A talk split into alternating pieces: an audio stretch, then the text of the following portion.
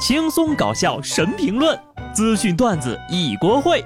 不得不说，开讲了。Hello，听众朋友们，大家好，这里是有趣的。不得不说，我是机智的小布。今天呢是五月二十号啊，而我们打工人希望的五二零呢，就是五每周工作五天，二休息两天，零是什么呢？全年的加班天数为零。虽然说今天是很适合秀恩爱的啊，但是也千万要注意方式和方法。贵州黔西南交警大队民警在设卡检查时，发现一驾驶员眼神闪躲，神色慌张。经检测呀，该男子涉嫌酒后驾车。询问过程当中，男子谎称自己并没有喝酒，只是刚刚跟喝了酒的女朋友接吻。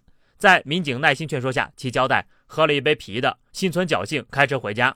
最终罚款一千元，驾驶证记十二分，并暂扣六个月。意思这酒气亲一下会传染呐，你可真会甩锅呀！如果说酒是你的女朋友，那这确实是和酒深吻了，真是一个诡计多端的坏男人。就这种老六呀，就应该给他一顿惩罚才知道错。不过话又说回来，接吻呢确实有可能酒驾啊，因为酒精会通过口水输送到对方的口腔里，也可能是在亲吻的时候他的女朋友吐了，这男的呀没有来得及松嘴。这边还是建议啊，酒后不接吻，接吻不开车。爱情从来没有真正的放过谁，爱的时候呢，怎么样都行；不爱的时候呀，也请不要反目成仇。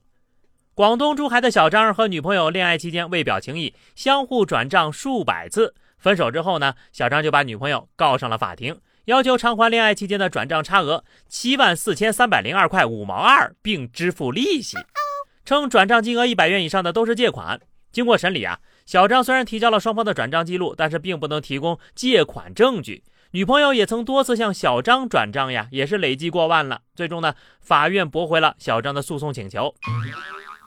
如果要分得这么清楚，干脆就不要谈恋爱了吧？都同居在一块儿了，分了手还要把钱要回来？付出难道不是彼此的吗？不过话又说回来啊，如果没有结婚，还是不要有太多的金钱交集。就算有交集，尽量不要单方面的付出。投之以桃，报之以李，大家都好看。所以说呀，分手见人品一点都没错。得亏是分手了呀，不然这人品还真不知道什么时候出来呢。有的人他就不配有对象。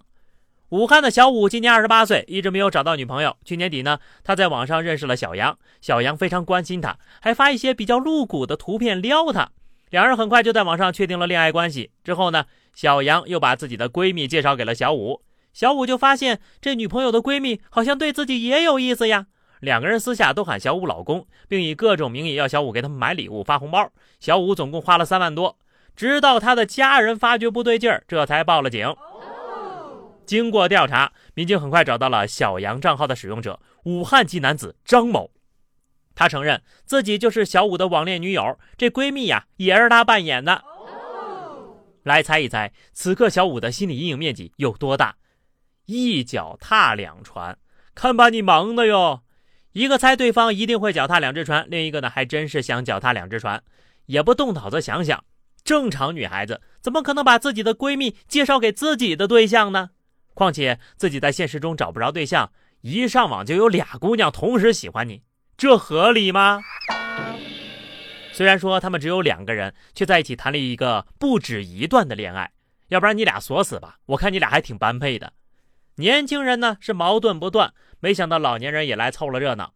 重庆两位七旬大妈因为种地过界引发了纷争，在菜地里呢互相提起了粪桶互泼，幸亏邻居们呀及时报了警，民警迅速赶赴现场，冒着恶臭将二人劝了下来。民警随后又把两位老人带回派出所，及时做了思想工作。随后呀，两位老人重归于好了。你俩快别投降了，求求了，警察叔叔都投降了。有话好好说不行吗？女人何苦为难女人呢？过分了啊！两位老奶奶为了捍卫自己的领土完整，真可谓是奋不顾身呐！建议呢，下次还是泼水吧，文明一点。肥水还不流外人田呢，你们这属于啊往外泼财。岁数都这么大了，火气可不能跟着长大呀！广东一六旬大爷因为天气太热，竟然将一瓶长约二十厘米的花露水塞进了体内。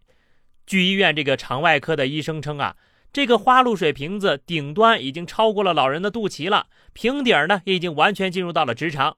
医生还称，进入的这么顺利，又没有损伤，显然手法非常的娴熟。但是老大爷却坚持说这是意外，我只是想要解个暑。亮点不在大爷未解暑，把花露水塞进了菊花，而在于医生也不是第一次见了。面对大爷的辩解，医生只是微微一笑。真的是为了解暑吗？真的是不小心吗？咱们呢就不点破大爷了哈。有些人呢可不要太过分了。苏州常熟一工地报警称，约四吨重的废钢材被盗了。民警调查发现一辆可疑货车，车上三个人竟然都是工地的人。经查呀，其中一个人呢还是盗窃案的主要成员。工地上还有十一个人，共同组成了有组织有分工的盗窃团伙。整个工地除了负责人之外，全部知情。他们先后盗窃五次，卖出了十万余元。这是一件强盗看了都得沉默的案子。除了一个人，全员内鬼啊！不知道老板知道了这件事情会怎么想呢？我相信此刻知道真相的负责人已经流下了绝望的泪水了。十二个人合起伙来糊弄一个人，这让我想起了有一个百人游戏群里只有一个人是真玩家，其他的全是托儿。君子爱财，取之有道，犯罪必被抓。江苏男子夏某报警称自己遭遇了诈骗，但四天之后呢，他又向警方自首了。原来呀，夏某曾经在网络平台赌博，被客服告知要先充值大额流水后才能返现，但却一直输钱。为充值赌博，夏某呢以卖二手车的名义诈骗了三名受害人，共一百九十万。意识到自己又被赌博平台诈骗之后呢，他就报了案。由于不堪被同行的追债，走投无路的他无奈自首了。这就叫。强中自有强中手，恶人自有恶人磨。你说他笨吧，他能从别人那儿骗到一百九十万；你说他不笨吧，他居然还能被同行骗到。究其原因呢，不过是因为一个贪字罢了。被骗之后，不知道他能不能理解那些被自己骗钱人的痛苦呢？有些低级的骗术啊，我不说，你还真当人是傻子呀。河南郑州一个女乘客和出租车司机因为车费的问题发生了争执。司机指着车上一个显示屏，称价格是八十七块五。女乘客仔细一看，竟然是收音机的界面。司机还坚称这是更换了新的计价器。女乘客呢就要求司机继续开，看看价格还会不会跳。